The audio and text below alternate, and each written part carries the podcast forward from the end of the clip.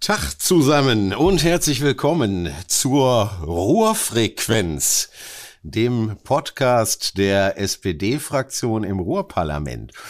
Und eigentlich wollen wir uns hier um das kümmern, äh, was uns beschäftigt, also das, was wir hier so tun in unserer Fraktion. Aber im Moment äh, müssen wir davon etwas abweichen, denn wir haben ja ganz aktuelle Themen. Äh, die Krise in der Ukraine ist in aller Munde und dazu habe ich heute einen ganz besonderen Gast. Meine Fraktionskollegin Anna äh, Anna-Theresa Cavena. Und äh, ganz spannend, die war nämlich tatsächlich an der ukrainischen Grenze und engagiert sich da auch ganz besonders. Und wir können alle sehr gespannt sein, was die uns zum Thema sagen kann.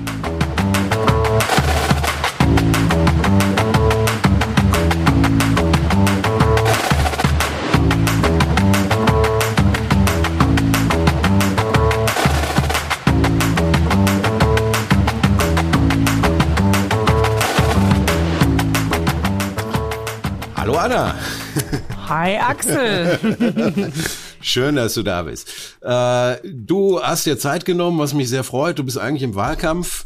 Äh, du kandidierst im Moment für den äh, Landtag, aber bist deswegen gar nicht heute hier, sondern weil du zu dem großen, aktuellen und sehr traurigen Thema was sagen kannst. Aber vielleicht bevor wir einsteigen, vielleicht kannst du dich mit zwei, drei Sätzen einfach vorstellen. Ja, klar.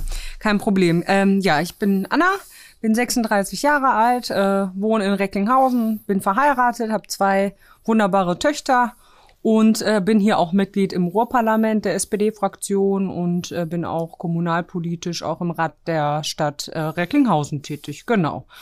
Und habe eine abenteuerliche Reise nach Polen äh, gehabt mit einem Bus, von der ich gleich mal mit dir berichten werde. Ja, klingt, äh, klingt auf jeden Fall spannend. Wir haben ja vorher schon so ein bisschen äh, geplaudert. Ich muss dich immer bremsen, weil du sehr mit großen Emotionen äh, eigentlich auch äh, dabei bist. Äh, du hast gerade schon gesagt, du hast auch einen familiären Bezug äh, nach Polen. Ähm, aber vielleicht bevor wir jetzt in deine abenteuerliche Reise einsteigen, ähm, wie hat dich denn oder wie berührt dich denn im Moment äh, der Konflikt? Wie, wie ist das so? Äh, wie, der 24. ist ja da immer so der Stichtag. Wie war das für dich? Ja, schlimm. Wie du das gerade gesagt hast, habe ich am Eingang jetzt gar nicht gesagt, dass ich äh, mit drei Jahren nach Deutschland ausgesiedelt bin aus Polen. Also ich bin in Graudenz geboren und ähm, bin mit drei Jahren mit meinen Eltern ähm, nach Deutschland ausgesiedelt. Bin wie viele andere Aussiedler auch erstmal in Unamassen im Lager gewesen mhm. und bin dann der Stadt Herten zugewiesen im Kreis Recklinghausen. Genau. Deswegen bewegt mich die Situation in der Ukraine ja schon glaube ich, mehr als den mhm. einen oder anderen, weil meine Familie in Polen lebt und ähm, ich natürlich auch die Medienberichterstattung aus Polen auch ähm, bekomme, ähm, weil ich mit meiner Großmutter, die weit über 90 Jahre alt ist, einen guten und engen Kontakt pflege und ähm, ich halt merke, wie emotional gerade ältere Menschen sind, die traumatisiert sind ähm, vom Zweiten Weltkrieg und ähm, jetzt aufgrund der Berichterstattung und eben des Krieges vor Ort, jetzt ist Polen noch ein bisschen näher dran als Deutschland. Ähm, die Menschen haben große Angst, sind traumatisiert, alle Erinnerungen kommen auch aus dem Zweiten Weltkrieg hoch mhm. und ähm, da gab es so ein, zwei, drei Sätze, die meine Oma mir ähm, erzählt hat, die sie vorher noch nie gesagt hat, aber jetzt ähm, während des Krieges in der Ukraine von ihr eben geschildert worden sind, die mich gerade als Mutter und Frau tief bewegt haben. Also vielleicht kann ich das anhand eines Beispiels mal äh, ja, festmachen. Ja. Es war ganz schlimm. Eine Oma sagte mir, ähm, um durch den Zweiten Weltkrieg zu kommen, ähm, es gab ja deutsche Soldaten, aber auch russische Soldaten, mhm. ähm, hat ihre Mutter ihr damals was auf den Weg gegeben ähm, um halt zu überleben. Und das war ein Satz, der glaube ich, Gänsehaut jeder Frau, die jetzt zuhört, auch machen wird. Das ist der Satz gewesen, ähm, Augen zu und äh, es über dich ergehen lassen. Nur so kannst du den Zweiten Weltkrieg überleben. Und ähm, ohne dann nochmal dahinterher zu haken, was das eigentlich bedeutet, ähm, dieser Satz sagt ja schon viel darüber aus, wie gerade Frauen und junge Mädchen in der Zeit auch gelitten haben. Und das ist das Trauma, was jetzt bei meiner ähm, Großmutter halt hochkommt. Das merke ich, indem sie halt permanent bei jedem Gespräch über den Krieg im Zweiten Weltkrieg erzählt. Und ähm, die hat große Angst. Ich habe auch große Angst, ähm, dass wir den Dritten Weltkrieg erleben könnten. Mhm. Und ähm, diese Sorgen und Ängste habe ich auf meiner Reise, wo wir gleich nochmal ähm, drauf hin kommen, also drauf zukommen, mhm. ähm, habe ich auch erlebt. Also ich habe es nicht nur gesehen bei den Menschen, sondern ähm, bei den Unterhaltungen merkt man halt ähm, dem polnischen ähm, Volk halt auch an, dass sie sehr viel Angst haben, weil der Krieg ist quasi vor der Haustür. Mhm. Und ja. Polen ist ja äh, definitiv in der Geschichte arg gebeutelt und, und war ja immer zwischen äh, zwischen Deutschland und Russland irgendwie eingeklemmt, wenn man es mal so so sagen will. Ähm, und äh, das, das kann ich mir alles sehr gut vorstellen, was du sagst. Im Übrigen, das macht auch mir Gänsehaut, ja. wenn du das, wenn du das erzählst. Ähm, die Einschätzung in Polen, das hattest du mir eben so kurz am Rande gesagt, war schon früher realistisch, als sie bei uns war, oder? Also ich gebe ganz offen zu, ich habe am 23. mir noch nicht vorstellen können, dass das passieren wird wie glaube ich viele andere auch äh, überrascht waren. Äh, aber du sagtest, dass da deine Verwandtschaft schon deutlicher auf Hab 8 war und sagte, jetzt geht's los. Oder? Ja, absolut. Also ein Teil meiner Familie ist auch beim Militär und ähm, ja, so ungefähr drei Wochen bevor der Krieg angefangen ähm, hat, ähm, habe ich halt äh, Kontakt auch nochmal zu meinen männlichen äh, militärischen Familienmitgliedern gesucht, um einfach auch so eine politische Einschätzung zu bekommen. Man hat ja die Medien ähm, hier in Deutschland ähm, einseitig und in Polen ist äh, die Medienlandschaft ja nochmal eine andere und auch was die Einschätzung oder die Kommentare anbetrifft. Und da wurde mir drei Wochen vor dem Krieg eben auch schon mitgeteilt, ähm, dass eben sich auf den Krieg vorbereitet wird. Sprich, mhm. dass das Militär da auch äh, quasi intern schon in Richtung äh, Kriegsoption Putin ist in der Hinsicht ähm, ja ähm, unberechenbar eingestuft hat und äh, sich auf das Schlimmste vorbereitet. Ne? Genau. Das habe ich hier auch kommuniziert, aber gut, ich meine, ähm, es ist ja nichts Schlechtes, ähm, an das Gute zu glauben. ne? Also, aber ähm, ich glaube, dass in Polen ähm, vielleicht die Einschätzung noch mal ein bisschen realistischer aufgrund der Erfahrung im Zweiten Weltkrieg geführt worden ist. Und deswegen habe ich das ähm, hier so mitgeteilt und habe natürlich das, das ein oder andere Lachen gesagt, ach Anna, mal hat alles nicht so schwarz und auf keinen Fall wird Putin die Ukraine angreifen. Und auch einen Tag vorher haben wir darüber diskutiert in einem Kreise, wo ich gesagt habe, nee Leute, also ähm, meine Einschätzung äh, ist äh, eben die, wie mir berichtet worden ist, dass eben äh, Putin angreifen wird. Und dann paar Stunden später hat er ja auch nachts angegriffen. Von daher leider und schlimm und schrecklich. Ja. Ähm, trotz dass ich quasi diese Informationen schon aus Polen hatte, war ich einfach erschüttert morgens. Den Fernseher angemacht und die Bilder gesehen, die ja. Berichterstattung.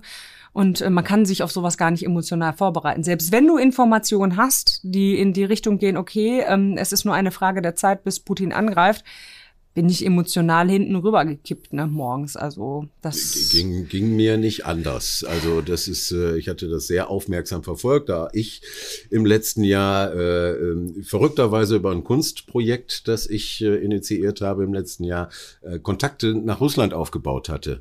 Äh, und da eigentlich bis heute, insofern Glaube an das Gute ist ein großes Wort. Ich kenne halt Russen, die gar nicht damit einverstanden ja, sind. Ja, ich auch. Äh, und auch nicht wenige. Ja. Ähm, und deswegen war ich da vielleicht nicht so drauf vorbereitet wie, wie deine polnische Verwandtschaft. Also ja. das, äh, aber gut, der, der Schock war groß. Ähm, wie hat sich dann, um zu deiner Reise zu kommen, wer, wer, wer hat sich das dann entwickelt? Erst, erstmal Häschenstarre und nichts tun oder bist du direkt nee. in den Arbeits, du bist ja sehr energetisch. Das, ich ihr könnt sagen. ihr alle nicht sehen, aber Jana ist ein sehr energetischer Mensch.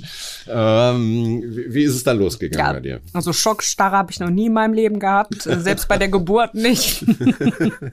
also von daher nein. Ähm, eigentlich ging's äh, direkt los und zwar ähm, hat damals der Bundestagsabgeordnete Frank Schwabe ähm, zu einem Treffen eingeladen, wo er mich ähm, eingeladen hat, weil ich natürlich auch der äh, polnischen Sprache mächtig bin und gefragt hat, möchtest du dabei sein? Äh, die ersten geflüchteten äh, Familien sind ähm, aus der Ukraine in Recklinghausen angekommen. Vielleicht kurz, weil wir das glaube ich noch mhm. gar nicht gesagt haben. Du bist im Stadtrat in Recklinghausen. Genau. Äh, und da im Ausschuss äh, Kinder, Jugend und Familie. Kinder, also damit bestand eben auch Verbindung. Genau, okay. genau, mhm. richtig. Und halt äh, Frank Schwabe freute sich, dass ich halt auch Polnisch sprechen kann mhm, und mhm. ähm, ich verstehe ein bisschen Russisch, jetzt nicht so gut, aber ich sag mal, die Ukrainer und die Russen verstehen äh, Polen, wenn sie Polnisch sprechen, eigentlich ganz gut. Mhm. Ja, ich bin dann zu dem Treffen gefahren, welches auch sehr emotional war. Es waren sechs Familien dort, die eben auch geschildert haben, unter welchen Umständen sie geflüchtet sind, wie die Grenzübergänge ähm, gelaufen und verlaufen sind, zum Beispiel in Rumänien, dass ähm, eben dort auch Geld eingefordert worden ist für Schlafmöglichkeiten, die wirklich utopisch waren. Also diese ganze Reise wurde geschildert bis hin, ähm, wir sind in Recklinghausen angekommen und ähm, es war sehr emotional, es war es waren auch Kinder dabei, die im Alter meiner Kinder waren, also kurz vor der Einschulung oder halt äh, schulpflichtig schon waren. Und ähm, genau, die, die, die Augen und äh, das Geschilderte, was erzählt worden ist, auch, ähm, das war schon hart. Also ich glaube, das war kann der ein oder andere vielleicht in dem Moment nicht so gut vertragen und man muss dann auch mal schlucken. Mhm. Aber für mich war eben ähm, so der Fokus, was kann ich in Recklinghausen tun? Was sind Aufgaben, die uns in der Stadtverwaltung und im Rat wichtig sind? Was müssen wir organisieren? Welche, ja, an, welche ja. Fragen und Antworten kommen, die wir möglicherweise jetzt vielleicht noch nicht beantworten können, aber uns schon mal sachkundig machen können, damit wir den Familien auch was an die Hand geben. Es war ähm, ein Organisator von Hilfe und Hoffnung e.V., das ist eine Organisation, eine Wohltätigkeitsorganisation, der Marek. Und ähm, ich nenne ihn Marek, der heißt eigentlich Mark, aber mhm. auf Polnisch heißt der Marek.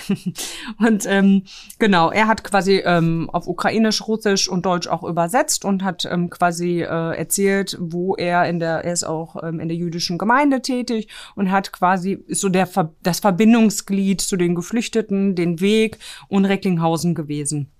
Und ähm, mit ihm habe ich sehr viel genetzwerkt nach dem Treffen mit den Familien, weil eben sehr viele Fragen zu dem Zeitpunkt noch offen waren. Also das war quasi in der ersten Woche, ähm, nachdem der Krieg begonnen hatte. Das heißt, ähm, was für ein Leistungsanspruch, welche Wohnungen, welche Unterkünfte und so weiter. Das waren ja alles ungeklärte Dinge. Aber das ist tatsächlich in der, in der ersten Woche schon so weit gediehen, dass ihr das organisiert habt, weil das ist ja ein Riesending. Da, ja, da zu dem Zeitpunkt wäre noch gar nichts klar. Da wäre noch gar nicht klar, ob Kiew jetzt vielleicht eingenommen wird, äh, ob die Westukraine auch schon direkt mit belagert wird. Äh, ähm, äh, da habt ihr das ja alles schon auf den Weg gebracht. Ja, mussten wir ja. Mhm. Die Familien waren ja da. Also die sind ja in Recklinghausen angekommen. Das heißt, die Familien brauchten ja mhm. auch einen Schutzraum, eine Wohnung, eine Unterkunft. Es waren ja auch viele äh, Familien, die eben sich angeboten haben, auch ukrainisch geflüchtete Familien zu sich aufzunehmen. Also das heißt, ähm, wir konnten da gar nicht abwarten. Wir mussten direkt quasi Antworten finden. Ja. So. Wie, wie war denn die Hilfsbereitschaft? Wie war denn in, in dieser hoch. ersten Zeit? Sehr hoch? Sehr hoch, absolut hoch. Also es, ähm, wir haben auch eine Stelle bei uns in der Stadt Recklinghausen eingestellt, eine Koordinationsstelle, die eben äh, quasi auch zum Beispiel E-Mails und Anrufe ähm, aufnimmt, wer sich quasi äh, das vorstellen kann, auch Familien aufzunehmen und Hilfeleistung zu ähm, unterstützen. Und ähm, da muss ich wirklich sagen, dass ähm, der ähm, Hilfe ähm, ja, dass die Hilfe da ähm, auch, mhm. ähm, egal aus welcher Community, aus welcher Ecke, also in ganz Recklinghausen waren die Leute aktiv und wollten ja. halt helfen. Ne? Äh, gab's denn, ähm, weil ich kenne das aus meiner Heimatstadt Oberhausen, da gibt's auch so eine Startstelle, die sich drum kümmert. Ich glaube, das haben viele Ruhrgebietsstädte so organisiert.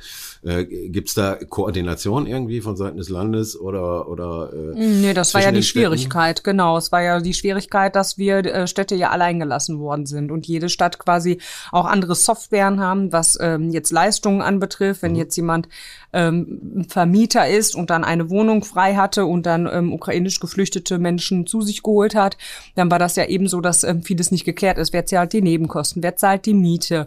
Ähm, was ist mit den Verpflegungskosten? Das war ja alles nicht geklärt, weil das Land sich dem ja gar nicht angenommen hat. Ne?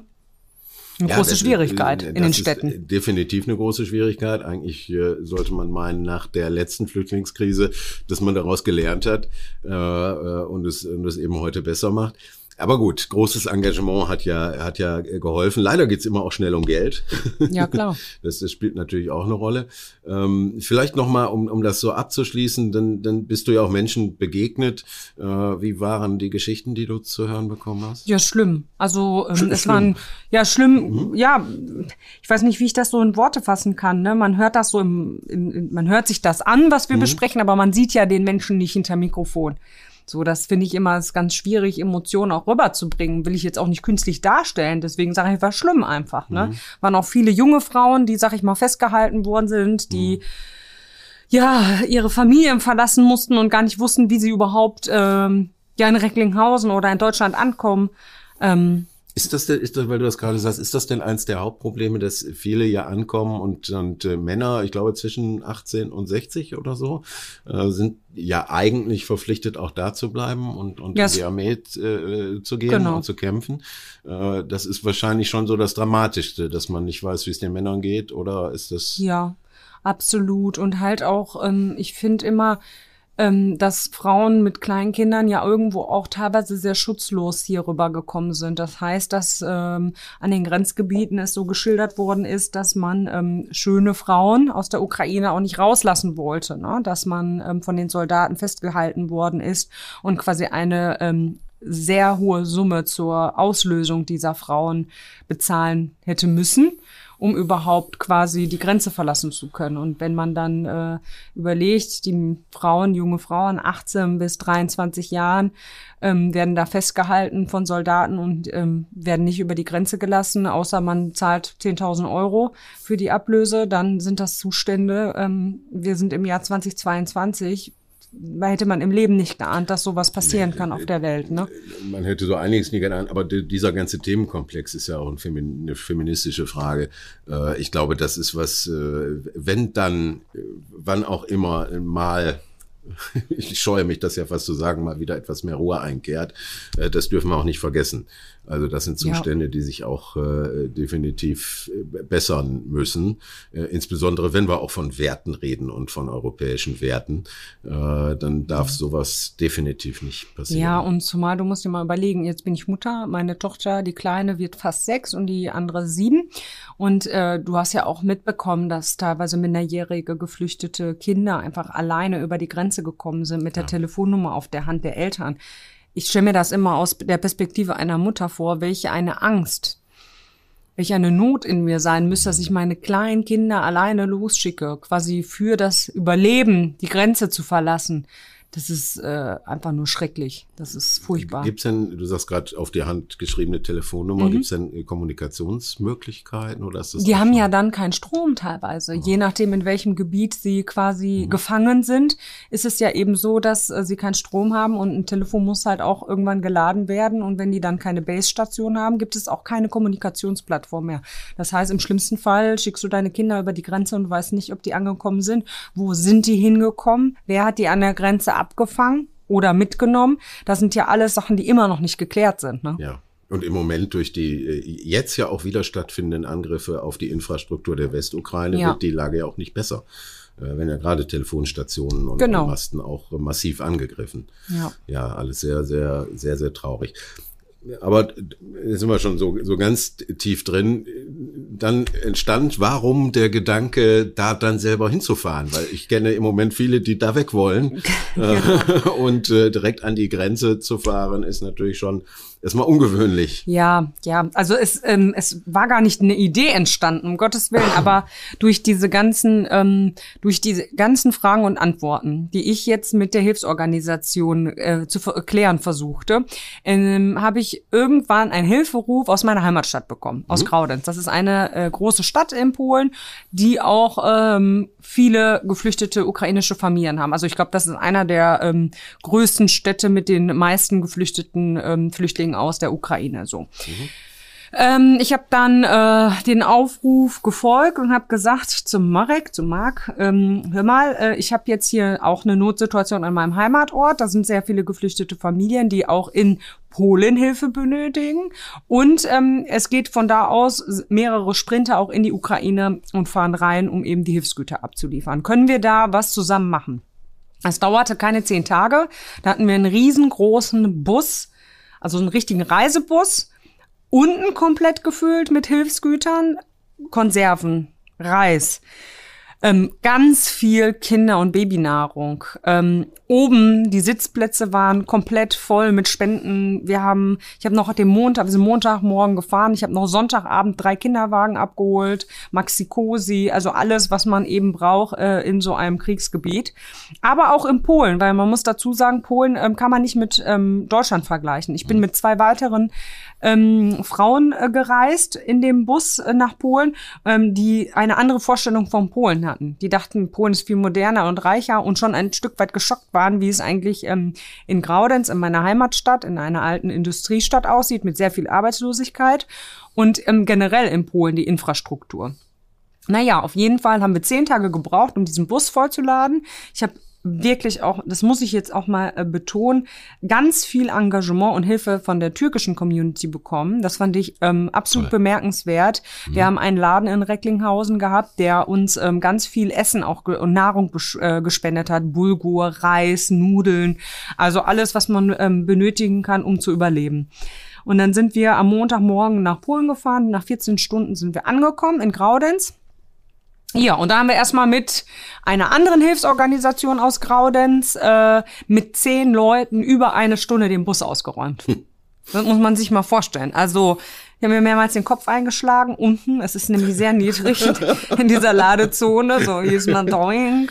Ich kann bestätigen, dass es keine Spätfolgen gibt. Nein, nein, nein, nein. Ich bin noch wohl auf.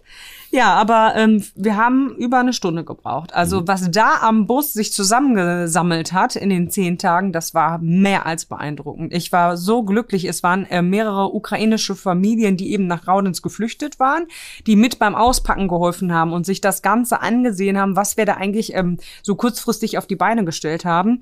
Und ähm, ja, geweint, bedankt. Die konnten ihr, ihren Dank gar nicht ähm, zum Ausdruck bringen. Und ich habe mich einfach nur gefreut, ja. dass ich vor Ort sein konnte, dass ich einfach auch dieses Gefühl, du hast es in zehn Tagen gepackt, so einen Reisebus ja. voll zu kriegen. Du hast ja. andere Menschen dazu animiert, egal welche, welche Parteizugehörigkeit, egal welche Vereinszugehörigkeit. Mhm. Du hast einfach alle Menschen sensibilisiert für das Thema und hast es geschafft, diesen Boss voll zu kriegen, ne? Und dann dieser Dank nach 14 Stunden Fahrt, es war echt anstrengend irgendwann zu fahren, ähm, mit so einem Reisebus, da anzukommen und diesen, diese Dankbarkeit dieser Menschen zu sehen, das war, da hättest du noch mal 24 Stunden Fahrt auf dich genommen, weil ja. das einfach so berührend und gut ja. war. Und du hast das Gefühl, ich habe was gemacht so. Das ist auch angekommen. Ne, ich habe ähm, Geld gesammelt, ich habe ähm, Lebensmittel gesammelt und ich habe es vor Ort abgegeben und es ist angekommen. War Marek jetzt eigentlich mit dabei? Nein, der Marek war nicht dabei. Der hat quasi alles äh, rundherum organisiert für uns, auch mit dem Reiseunternehmen ähm, Nickel aus Gelsenkirchen. Der hat uns mhm. zum Beispiel diesen Reisebus kostenlos äh, zur Verfügung gestellt. Schönen Gruß und besten Dank dafür. Danke, Herr Nickel. genau. Der hat uns den kostenfrei zur Verfügung gestellt, auch ausgestattet mit zwei Busfahrern. Die ja. müssen sich ja abwechseln, lange Fahrt. Und ähm, ja, dann sind wir sicher und gut angekommen, haben alles abgegeben und sollten eigentlich am nächsten Morgen wieder zurückfahren. Es sei denn, in Graudenz gibt es geflüchtete ukrainische Menschen, die mit nach Recklinghausen wollen. Mhm. Die gab es aber nicht. Ich habe da mit der Hilfsorganisation in Graudenz gesprochen und habe gesagt, Mensch, äh, Christopher, warum ähm, haben wir keine geflüchteten Familien, die jetzt gerne mit nach Deutschland kommen würden? Ja. Das war eine ganz klare Aussage. Die, die in Graudenz schon angekommen sind, die wollten nicht mehr mit nach Deutschland. Es ist die Nähe zur Ukraine. Klar. Es ist eine Sprache, die sie gut verstehen, im Gegensatz zur, zur deutschen Sprache. Und ähm, die Hoffnung, dass sie wieder schnellstmöglich in die Ukraine zurück können, ist der Weg viel kürzer, als wenn sie nach Recklinghausen mit uns mitfahren würden. Diese Hoffnung ist so tief in den Menschen, die dort waren, ähm, so tief verankert gewesen, dass sie keine Bereitschaft hatten, mitzufahren. Dann lass mich an dem Punkt nochmal einhaken, bevor wir auf den äußerst spannenden zweiten Teil mhm. deiner Geschichte äh, dann zurückkommen. Ähm, das ist ja jetzt was, was, was auch immer noch eine Rolle spielt. Es sind ja auch viele Geflüchtete, die bis jetzt auch in Polen sind und da auch bleiben möchten äh, oder zumindest näher an ihrer Heimat bleiben möchten. Ähm, und äh, gibt es da denn noch irgendetwas, was man tun kann? Ich meine, äh, fahren da jetzt regelmäßig Busse und äh, Transporter hin und, und versorgen oder ist es Geld, das gespendet werden kann? Ja, also das ist auch das, was ich sehr kritisch äh, gerade ähm, beobachte. Ähm, es werden viele Spenden an die Ukraine auch, also mit dem Verwendungszweck Ukraine ja auch gespendet, was ähm, erstmal positiv ist, aber man darf halt nicht vergessen, dass Polen ein sehr armes Land ist. So, das heißt, die haben ja über zwei Millionen geflüchtete Familien ja. und ähm, haben ja selbst ähm, wenig zum Überleben, sprich ähm, man kann also vielleicht vergleichen, damit man eine Vorstellung davon hat. Äh, ein Konditor, der Vollzeit arbeitet, bekommt ähm, umgerechnet in Euros ungefähr 400 Euro für eine Vollzeitstelle. Ähm, und die Lebensunterhaltskosten in Polen sind trotzdem halt nicht äh, gering. Ja. Und dementsprechend ähm, ist das polnische Volk ähm, eher ärmer also viel ärmer als das Deutsche und hat jetzt noch mal über zwei Millionen Geflüchteten. Und ich äh, mache mir da eher Sorgen, dass ähm, Polen jetzt ausblutet, finanziell, lebensmitteltechnisch und mhm. äh, mit der Infrastruktur. Und ich mir wünschen würde, dass man eben ähm, auch den polnischen Städten, wo viele geflüchteten Menschen sind, auch ähm, spendet, damit die ähm, nicht irgendwann die Situation so kippt, so nach dem Motto, jetzt haben wir so viele ukrainisch Geflüchtete und haben aber selbst äh, irgendwie kein Geld mehr zum ja, Überleben. Ne? Kann ja immer schnell passieren. Und äh, äh die polnische Regierung hat ja relativ schnell äh, auch gesagt, wir übernehmen alles. ich meine, ja. Äh, auch sehr äh, großzügig, sage ich mal, so im, so im ersten Moment, dass das auf Dauer natürlich schwierig äh, genau. wird.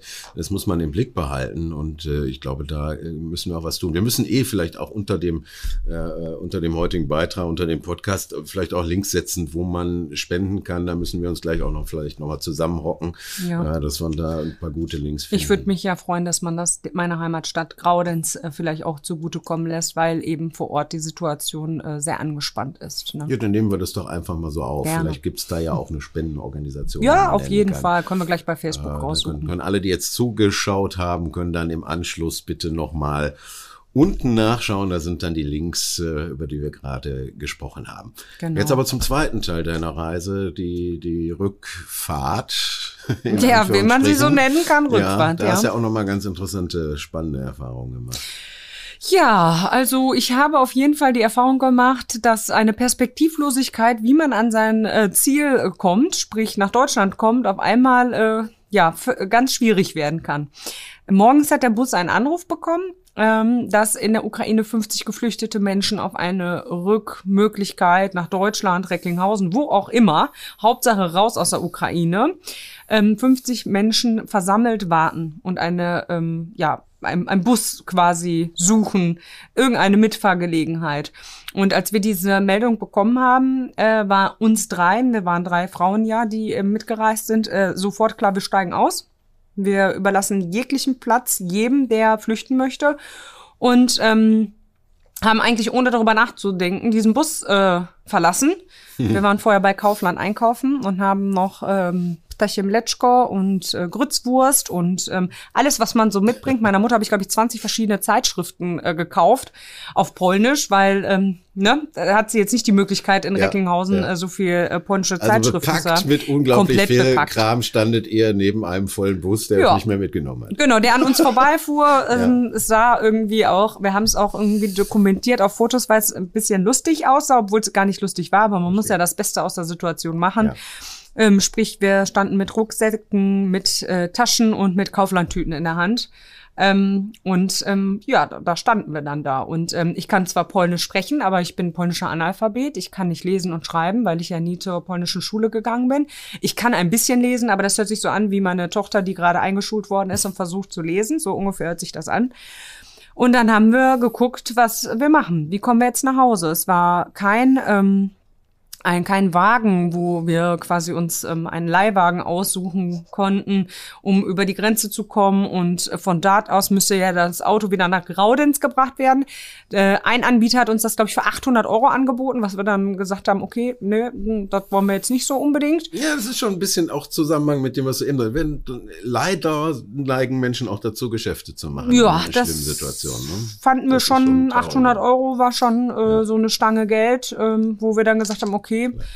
Ähm, und dann haben wir, ähm, wir haben die Straßenbahn genommen, wir haben den Bus genommen zum Zug. Ich bin das erste Mal Zug gefahren in Polen in meinem ganzen Leben.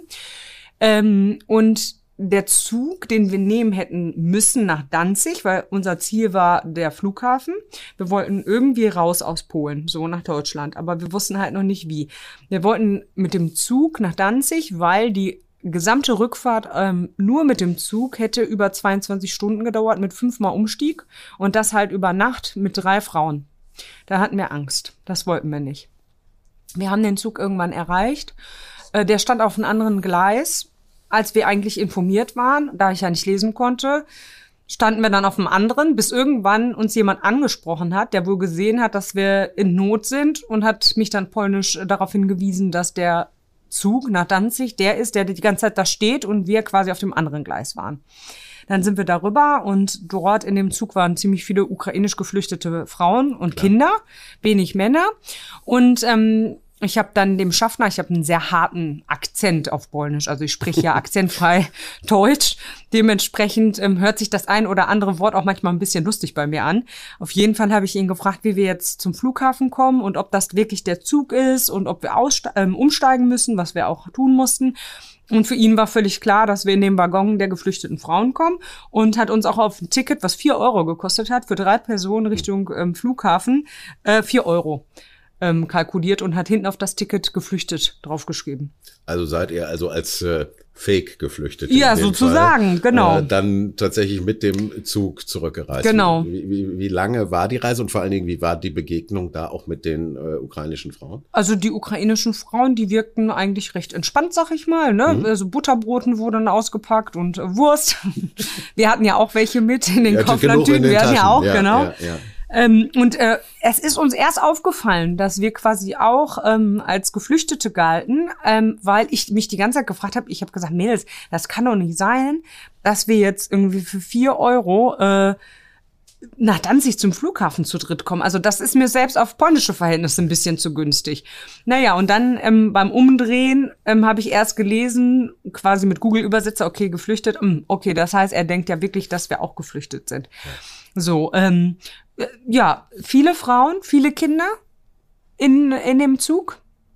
Und ähm, sie haben einfach ihre Reise fortgeführt, wie wir auch. Also mit Essen und Trinken und ähm, bepackt mit Taschen aber jetzt auch nicht mit Koffern, sondern so wie wir eigentlich Rucksäcke und Taschen und also ein Kissen. vom ganzen Hausstand, von allem, was man da verlassen ja, hat. Ja, muss man sich mal Sachen überlegen. zusammengepackt, ja. Äh, in diese in Züge gestiegen, in ein Land, wo sie vorher wahrscheinlich auch noch nicht waren, dessen Sprache sie auch nicht beherrschen. Äh, und ich vermute mal, selbst für dich war das eine aufregende Erfahrung, obwohl du ja mit Verlaub einfach nur von einem sicheren Land ins andere eine, eine Reise macht es für einen sehr günstigen Preis. Ja. Äh, äh, und, und, und diese Leute, und es wird ja im Moment noch schlimmer. Ich meine, die Lage in der Ukraine hat sich ja nochmal deutlich verschärft auch im Moment. Äh, äh, sitzen dann da und fahren Richtung Ungewissheit. Genau. Wir sind ja wir wussten ja, wo unser Ziel ist, wir kannten aber den Weg nicht. Und das war so das, wo ich auch gedacht habe, mein Gott, ne, du flüchtest aus einer, aus einer Stadt, aus einem Land, in ein anderes Land. Äh, gut, in Polen ähm, konnte man sich noch verständigen auf Russisch und auf Ukrainisch, das ähm, geht. Aber spätestens ähm, ab Grenze Deutschland hört es ja damit auf. Ne? Mhm. Das habe ich in, in der Hinsicht nochmal verschärft gemerkt, weil wir mussten dann umsteigen der Zug wäre, unser Zug wäre auch weitergefahren, wenn nicht auch wieder jemand uns darauf hingewiesen hätte, dass das unser Zug ist, der da fährt, weil der auch wieder auf einem anderen Gleis war. Das heißt, ohne lesen zu können, ist das super schwierig und es sind halt nicht so Bahnhöfe wie bei uns, so moderne Bahnhöfe, sondern ähm, kann ich dir auch mal Fotos zeigen von, wie das da eigentlich aussieht. Ähm, dann denkt man auch so, oh mein Gott, äh, wo seid ihr lang gefahren? Ich weiß noch, meine Mutter hat mich immer gewarnt, weil ich öfter mal so gerade mit irgendwie Anfang 20 gesagt habe, boah Mama, lass uns doch nach Polen und lass uns doch einfach mit dem Zug oder so fahren. Sie sagte, äh, bestimmt nicht, das ist gefährlich dort. Mhm. Und ähm, das ist gerade für junge äh, Frauen äh, jetzt nicht die beste ähm, Reise. Ähm, ja, äh, Reise, wie nennt sich das? Jetzt habe ich Sprachfindungsstörung. Reisemöglichkeit, weil mhm. eben mit nachts und mit ähm, ja, ähm, Obdachlosigkeit ja, und so Mütter weiter. haben ja auch immer ein bisschen ja, Angst. Ne? Genau. Du weißt, worauf ich hinaus will. Ich ja, hoffe, klar. ihr auch. Ähm, es ist auf jeden Fall jetzt nicht so modern und äh, sicher wie jetzt in Deutschland, sondern ähm, ein bisschen abgerockter. Und ähm, es sind ja auch viele Obdachlose in Polen, die eben gibt kein Hilfesystem wie SGB II. Mhm. Und äh, dementsprechend ähm, ist das jetzt nicht gerade so äh, ein Ort, wo man gerne alleine als junge Frau und Mädchen halt äh, Zeit verbringt. Naja, auf jeden Fall haben wir dann über auch eine wieder Bus und ähm, Ticketkauf und kompliziert Fragereien, wie wir zum Flughafen kommen. Wir sind am Flughafen angekommen, haben dann einen Flug buchen können nach Warschau und von Warschau sind wir dann nach Düsseldorf geflogen. So. Ähm, und wir haben dann auf dem zweiten Rückflug ähm, von äh, Warschau nach Düsseldorf eine ukrainische Familie im Flugzeug gehabt, die eben auch nur mit Rucksäcken und paar Taschen ausgestattet war, die eben äh, ins Ungewisse geflogen ist mhm. und ähm, die unbedingt Hilfe brauchte in dem Moment, in dem wir eine Maskenpflicht in Deutschland hatten. Wir sind also in den Flieger ohne Maske eingestiegen, sind in Deutschland oben am Himmel gewesen und dann brauchten wir Masken, auch beim Ausstieg und die hatten auch keine. So, und ähm, dann haben wir, es waren sechs Kinder und zwei Erwachsene. Dann haben wir denen erstmal Masken gegeben und dann habe ich natürlich auch, wie alle anderen, gefragt, habt ihr eine Unterkunft? Werdet ihr abgeholt? Wo kommt ihr hin? Und ähm, sie sagten mir quasi auf gebrochenem Polnisch, dass sie nicht wissen, wo sie hinkommen, aber sie wissen, dass sie jetzt abgeholt werden von Bekannten, Verwandten, mhm. die sie wohl nach Essen bringen. Mhm. So, genau. Aber völlig perspektivlos, wohin die Reise geht. Ja, das muss man deutlich sagen. Ich meine, auch wenn ich jetzt, ich habe ja selber auch äh, immer jetzt mal Scherze eingeflochten, in Wirklichkeit ist das natürlich überhaupt keine lustige Geschichte. Und äh, was, was, was du jetzt erzählst, du hast natürlich auf dieser Reise, hast du ja selbst Stress empfunden. Du musstest äh, umsteigen und schauen, wo du hin musst, obwohl es für dich ja zum Beispiel, was die Sprachbarriere äh, angeht, ja auch bergauf ging. Du nähertest dich ja dann der, äh, dem Land, in dem du dich wieder gut zurechtfindest findest. Ja. Es war für dich die Rückreise, die Heimreise. Äh, und trotzdem äh, äh, hast du ja so ein bisschen Gefühl dafür bekommen, wie, wie, wie man sich äh, fühlt. Man muss aber eben so deutlich sagen, die da jetzt flüchten, äh, die sitzen, die entfernen sich immer mehr von ihrer Heimat, kennen sich immer schlechter aus äh, und haben eben auch noch den psychischen Ballast, den sie ja. mit sich schleppen und, äh, äh, und die Sorgen und die Angst um ihre Verwandten und die Angst um, um, um ihre, ihre Männer, die vielleicht im Militär gerade unterwegs sind äh, oder auch um ihr Hab und Gut, auch das, ja. äh, um ihre, ihre Wohnungen und um, um das Leben, äh, das sie bis zum 24. Februar halt noch hatten. Absolut. Und in Polen, deswegen verstehe ich auch, dass viele ukrainisch geflüchtete Familien gar nicht Polen verlassen möchten, weil sie halt eben besser mit der Sprache klarkommen als in Deutschland. Ja. Ne? Ja. Das ist tatsächlich so. Also ähm, das ist schon, glaube ich, äh, perspektivisch natürlich. Ähm, umso schlimmer das in der Ukraine sein wird, umso mehr Geflüchtete kommen auch nach Deutschland, weil Polen wird ja auch irgendwann voll sein. Also mhm. geht halt einfach irgendwann mhm. nicht mehr. Aber ähm, da genau das, was du schilderst. Ich meine, wir hatten ein Ziel, wir wollten nach Recklinghausen. Wir haben uns mit Händen und Füßen, aber auch gerade mit Sprache gut verständigen können. Aber ich sag mal, wenn ich jetzt auch nicht Polnisch sprechen könnte, nicht lesen, nicht schreiben und nicht Polnisch sprechen könnte, hätten wir äh, garantiert vier, fünf Tage ja. gebraucht, um irgendwie über Sich Bus, Bahn, Zug und ja, Flug ähm, nach Hause zu kommen. Ne? Ja. Also ähm, und wir waren ja nicht traumatisiert, wir kamen ja nicht aus sagen, dem Kriegsgebiet. Ihr seid ja eigentlich äh, genau. eine nette Rückreise richtig. Mit, mit Geschenken für die Mama noch. Genau, genau, richtig, ja. Und ähm, das war schon, ähm, also ich habe das so, du hast ja gerade gesagt, ich bin im Wahlkampf. Das hat ja gar nichts mit dem Wahlkampf zu tun gehabt, diese Reise. Mir ja. war es einfach wichtig, meine Heimatstadt, wo ich aufgewachsen bin, die ersten drei Jahre, wo meine Familie lebt, wo ich irgendwie sämtliche Ferien als Kind verbracht habe, sechs Wochen, wo es Anna, ja, die ist wieder in Polen, so, ne? Mhm. Ähm, das war mir wichtig, halt vor Ort zu helfen. So, das war, für mich ging das über alles. Aber ja. weißt du, was ich gemerkt habe, als ich dann angekommen bin hier und am nächsten Tag Wahlkampftermine hatte? Ja ich konnte das nicht. Das also das war so, so, da habe ich so aktiv was gemacht, so praktisch mhm. geholfen und angepackt. Dann war ich bei den Terminen im Wahlkampf, habe geredet, was man in Deutschland verbessern kann, in Nordrhein-Westfalen, was in Recklinghausen und Oerkenschwick besser gemacht werden kann. Und ich merkte noch richtig, dass ich so äh, psychisch noch nicht angekommen bin, dass ich das sehr verarbeiten musste, wie so diese Begegnung beim Auspacken und Entladen war, wie diese Dankbarkeit war, auch nochmal vor Augen zu führen.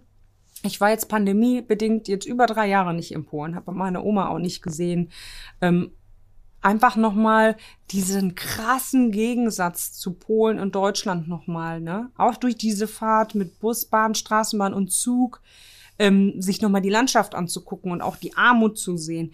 Das hat mich, ähm, ich habe da drei, vier Tage gebraucht, um halt hier wieder ganz normal inhaltlich in die Tagesthemen einzusteigen. Aber das ne? zeichnet dich auch äh, erstmal als Mensch aus. Äh, ich glaube, dass äh, sowohl das, was du schilderst, der, der, der durchaus noch krasse Unterschied zwischen Polen und Deutschland, aber auch die Gesamtsituation gerade in der Ukraine und, und der Krieg, das ist, glaube ich, etwas, das wir alle nicht so locker wegverarbeiten können. Wir glauben das. Ich glaube das auch immer. Jetzt, äh, aber in, in Wirklichkeit braucht das Monate, Jahre, äh, bis uns, glaube ich, klar ist, was da im Moment gerade passiert.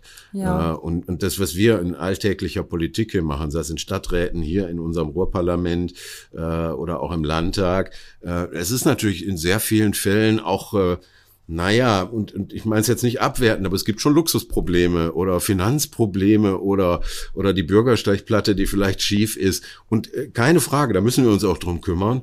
Ähm, aber das ist schon im Moment so eine Zeit, wo wir, glaube ich, alle auch mal durchatmen müssen und sagen, wow, es gibt noch so richtig schlimme Dinge auf der Welt. Ja, aber das spiegelt sich ja auch wieder da drin. Also ähm, bei den ganzen Terminen, die ich jetzt wahrnehme, ist äh, Ukraine halt das Thema, ne? wo man sagt, boah, man muss trotzdem die Menschen animieren, halt zur Wahl zu gehen, jetzt unabhängig von der Partei, wenn es eine demokratische Partei ist, dass man halt wählen geht und dass das mit dem Krieg auch nicht überschattet wird im Mai, weil mh, hm, ich habe so ein bisschen die Sorge, dass äh, quasi grundsätzlich ähm, eine der wichtigen Wahlen jetzt vielleicht hinten rüberkippen kann, weil eben der Krieg äh, so äh, das zentrale, wichtige Thema momentan ist. Ne? Was ich ja selber gemerkt habe, dass ich da, da gar nicht so emotional richtig rausgekommen ja. bin. Ne? Ja.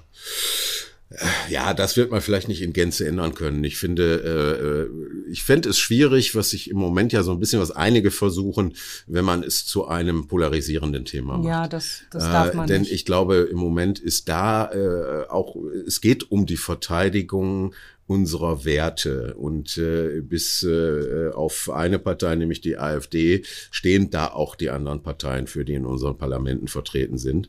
Äh, und äh, insofern wäre da auch ein dauerhafter Zusammenhalt einfach Absolut. wichtig.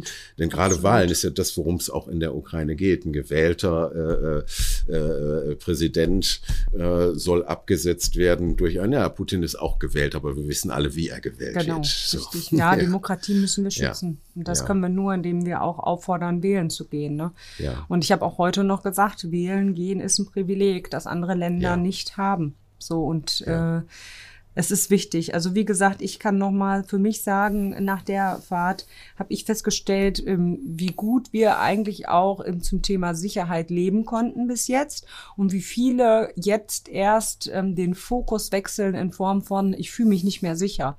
Ich weiß nicht, ob der dritte Weltkrieg nach Deutschland kommt, also ob die NATO angegriffen wird, wird es uns auch betreffen oder nicht. Diese Sicherheitsfragen, ähm, die sind jetzt auch bei allen in den Köpfen angekommen, dass man eben aus der Komfortzone, ähm, in der wir ja viele Jahre gelebt haben, weil man sich sicher und gut auch mhm. gefühlt haben, ist ja auch wichtig, um sich zu entfalten und sich individuell da auch ähm, im Leben äh, ja zu entfalten halt. Und ähm, jetzt steht dieser Aspekt Sicherheit auf einmal auf der Kippe. Und das macht vielen Menschen Angst. Das macht mir ja auch Angst. Das macht mir ganz große Angst und äh, ich halte im Moment für fast nichts, äh, fast nichts für unmöglich.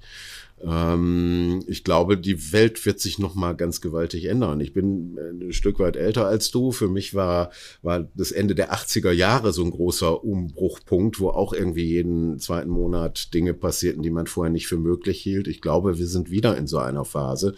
Äh, und deswegen fand ich jetzt gerade auch noch mal ganz, ganz wichtig, dass du äh, so deutlich gemacht hast, wie wichtig unsere Demokratie ist, mhm. wie wichtig es ist, zur Wahl zu gehen, seine Stimme abzugeben aber ich erweitere das mal, sich auch so zu engagieren, wie du das tust.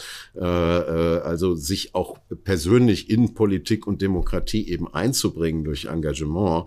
Äh, das sind Werte, die wir tatsächlich äh, verteidigen müssen. Ich hoffe eben, dass wir sie nicht mit Waffen verteidigen müssen, sondern mit besseren Argumenten und vielleicht ein paar Sanktionen.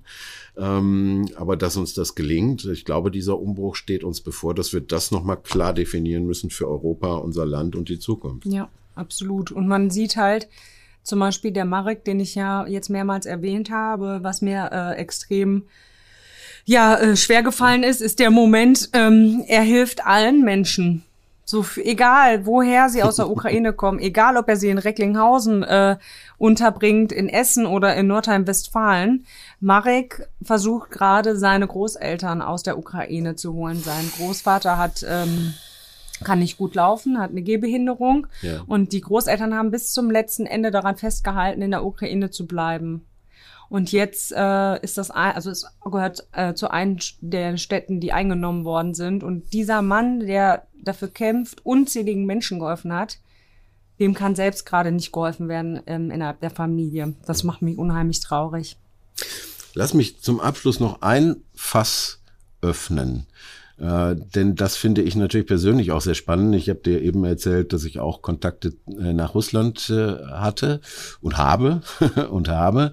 Ähm, wie wie stellst du dir da die Entwicklung in der Zukunft vor? Also ich, ich habe genauso, äh, wie ich Angst habe vor einer äh, kriegerischen, vielleicht sogar atomaren Auseinandersetzung, Gott bewahre, äh, aber auch Angst vor einem äh, Kalten Krieg 2.0 äh, denn ich, ich kenne Kalten Krieg noch äh, und das ist nichts, das war nichts Gutes. Ähm, glaubst du, dass die Fäden da jetzt für immer zerrissen sind oder dass wir, wenn wir fein aufpassen und vielleicht das, das Gute, das es ja natürlich auch in Russland gibt, das Gute stärken, dass wir da Chancen haben, äh, dass da auch eine positive Entwicklung eintritt? Ich kann das eigentlich in einem Satz zusammenfassen. Das ist Putins Krieg und nicht der Krieg der Menschen, die in Russland leben. Das kann ich ähm, so aus dem ganz klar formulieren, was ich auch gerade von meinen russischen Freunden auch so weiß und höre, die Kontakt noch in Russland haben zu ihren Familien, die ebenso aufgewachsen sind wie ich. So hier in Deutschland und Familie in Polen, so haben die ähm, auch Familie in Russland. Und ich betone das immer wieder, das ist der Krieg von Putin und nicht von den Menschen, die dort in Russland leben. Das ist tatsächlich auch mein Eindruck. Äh, und äh, ich glaube, das, was da an Zensur in, in den Medien und der Presse läuft, äh, ist wirklich kafkaesk. Also das ist Irrsinn. Ich kann jedem nur empfehlen, mal russische Webseiten zu besuchen. Ähm, da geht es gar nicht mehr darum, Recht oder Unrecht, sondern es ist verdrehte, äh, verdrehter Quark, der da veröffentlicht wird. Ähm, insofern auch, äh, um das zu ergänzen, Demokratie und Medien ist halt ein hohes Gut, das wir hier haben. Und vielleicht sollte der ein oder andere äh, der ja mittlerweile auch sehr medienkritischen äh, Leute, die hier unterwegs sind, da mal nach Russland schauen und dann sieht man, was das wirklich ist. Absolut. Und das, was wir ähm, jetzt nochmal abschließend nochmal äh, ganz klar herauskristallisieren müssen, dass die Menschen, die auch in Deutschland ähm, russisch russischer Herkunft sind und ihre oh, Familien auch in Russland haben, dass die nichts für den für die Entscheidung von Putin können. Die sind nicht haftbar dafür. Ähm, ich finde, da sollten wir auch äh, ziemlich ein Auge drauf werfen und ähm, das im Blick behalten, dass eben äh, russische ähm, Bürgerinnen und Bürger, die in Deutschland leben, nicht für etwas ähm, verantwortlich gemacht werden, was Putin angefangen hat. Ne? Danke, liebe Anna. Das ist nochmal ein ganz wichtiger Aspekt. Das, das stimmt. Äh, und hier leben viele äh, äh Russen. Äh, ich habe mit Russen viel zusammengearbeitet, die ja wegen Putin auch oft gegangen sind. Das ist, ist sogar völliger Irrsinn. Äh, also, dass sich jetzt aus so einer kritischen Haltung gegenüber Putin und der russischen Regierung äh, so eine Russophobie entwickelt, das ist völliger Irrsinn. Das ja darf nicht passieren. Äh, und da müssen wir auch immer im Gespräch bleiben. Und äh, was äh, äh, ich, ich hoffe mal, dass die Vernunft da Segen wird. Ja, ich hoffe ja. auch. Ja, meine Liebe, das war ein äh, Ritt. Wir haben jetzt so ganz aktuelle Sachen so ein bisschen ausgespart, weil die Entwicklung halt so schnell ist. Ja. Wir wissen gar nicht genau, wann das hier gesendet wird. Ähm, deswegen bin ich jetzt zumindest da auch in den Fragen nicht so sehr drauf eingegangen. Äh, ähm, sonst hätten wir uns da, glaube ich, verzettelt oder immer ein Disclaimer ist äh, Sachstand vom so und so vielten irgendwie drunter äh, schreiben müssen. Ähm, und äh, ich fand es sehr, sehr spannend, was du erzählt hast. Äh, ich habe irgendwann am Anfang mal gesagt, du bist sehr energetisch. Das kann ich nur beschreiben. Leidenschaftlicher, energetischer Mensch. Ich wünsche mir mehr Politiker wie dich. Äh, ich wünsche mir mehr, die mit so viel Engagement eben auch dabei sind. Und was du eben sagtest, auch, auch anpacken, sie in den ja. Bus setzen äh, und, und dann eben auch was tun. Ähm, also war mir ein sehr, sehr angenehmes Gespräch. Danke dir, Axel. Wir werden jetzt gerade von der Regie darauf angewiesen, dass wir noch auf Insta und Facebook ähm, aufmerksam machen ähm, sollen. Danke, dass du es lesen konntest. Ich musste mit meiner dicken mit Brille, Brille, hier schon. okay. Grüße an den Tim und danke genau. für die Technik, der uns ja heute technisch betreut und uns hier die Zettel hinhält. Ja, also Insta sollen wir noch machen. Ich soll darauf hinweisen, vor allen Dingen, dass, äh, dass der Kanal ja auch auf Instagram und sonst wo beworben wird. Und da wir ja noch ein kleines, junges Format sind, so klein und jung wie die, äh, wie die beiden, äh, die hier heute am Tisch sitzen, ähm, bitten wir tatsächlich noch mal um alles. Drückt auf alle Knöpfe, auf alle Daumen nach oben, genau. teilt das Video, teilt äh, vielleicht das Foto, das wir gleich noch machen werden. Äh, und äh, wenn euch das Spaß macht, gerne auch Feedback. Ja, äh, also wenn ihr uns nochmal hören wollt, dann brauchen wir Aufforderungen zu allen möglichen Themen. Wir haben ein Repertoire an Erfahrungen, ein bunten Strauß, auf jeden ja, Fall. bunten Blumenstrauß, also von daher. Das habe ich jetzt auch mal so aufgefasst, du würdest auch gerne nochmal kommen. Du ja, bist du, immer das gerne hat mir gesehen. Spaß gemacht, also kann, können wir gerne nochmal machen. Das können wir auch gerne zu einer Einrichtung Vielleicht können wir das machen. mal zu einem ähm, etwas angenehmeren Thema machen, was nicht so ganz ernst ist, weil ich lache auch eigentlich immer ziemlich viel und gerne. Ja. Und hoffe dann ähm, auch paar Zuhörer vielleicht mal damit anstecken zu können. Wobei man mir sagt, ich habe eine Dreckslache, aber dann können das die Zuhörer ja auch bewerten. Ne? Du hörst meine Dreckslache ja, gerade. Insofern, wir sind schon richtig Gut. Ruhrgebiet, oder? Also ja. das, äh, das, das ist passt. Ja, da können wir ja mal machen, wenn als polnisches Kind ins Ruhrgebiet kommen und was macht das Ruhrgebiet mit dir? Das können wir auch mal das machen stimmt. im Podcast. Und, äh, wie fast alle im Ruhrgebiet ein Urgroßvater von mir war natürlich auch Pole. Ja, ist so, ja klar. Ne? Das ist klar im Ruhrgebiet. ja. So. Gut, Gut, liebe Anna, ganz, ganz herzlichen Dank. Ähm, ganz, ganz herzlichen Dank auch nochmal an euch da draußen fürs äh, Zuhören. Wie gesagt, alle Kritik und Fragen und so gern gesehen. Wir sind äh, gesprächige Menschen. Äh, alles schön in die Kommentare schreiben. Und äh, ansonsten hartes Thema heute. Trotzdem wünsche ich eine schöne Woche und eine gute Zeit.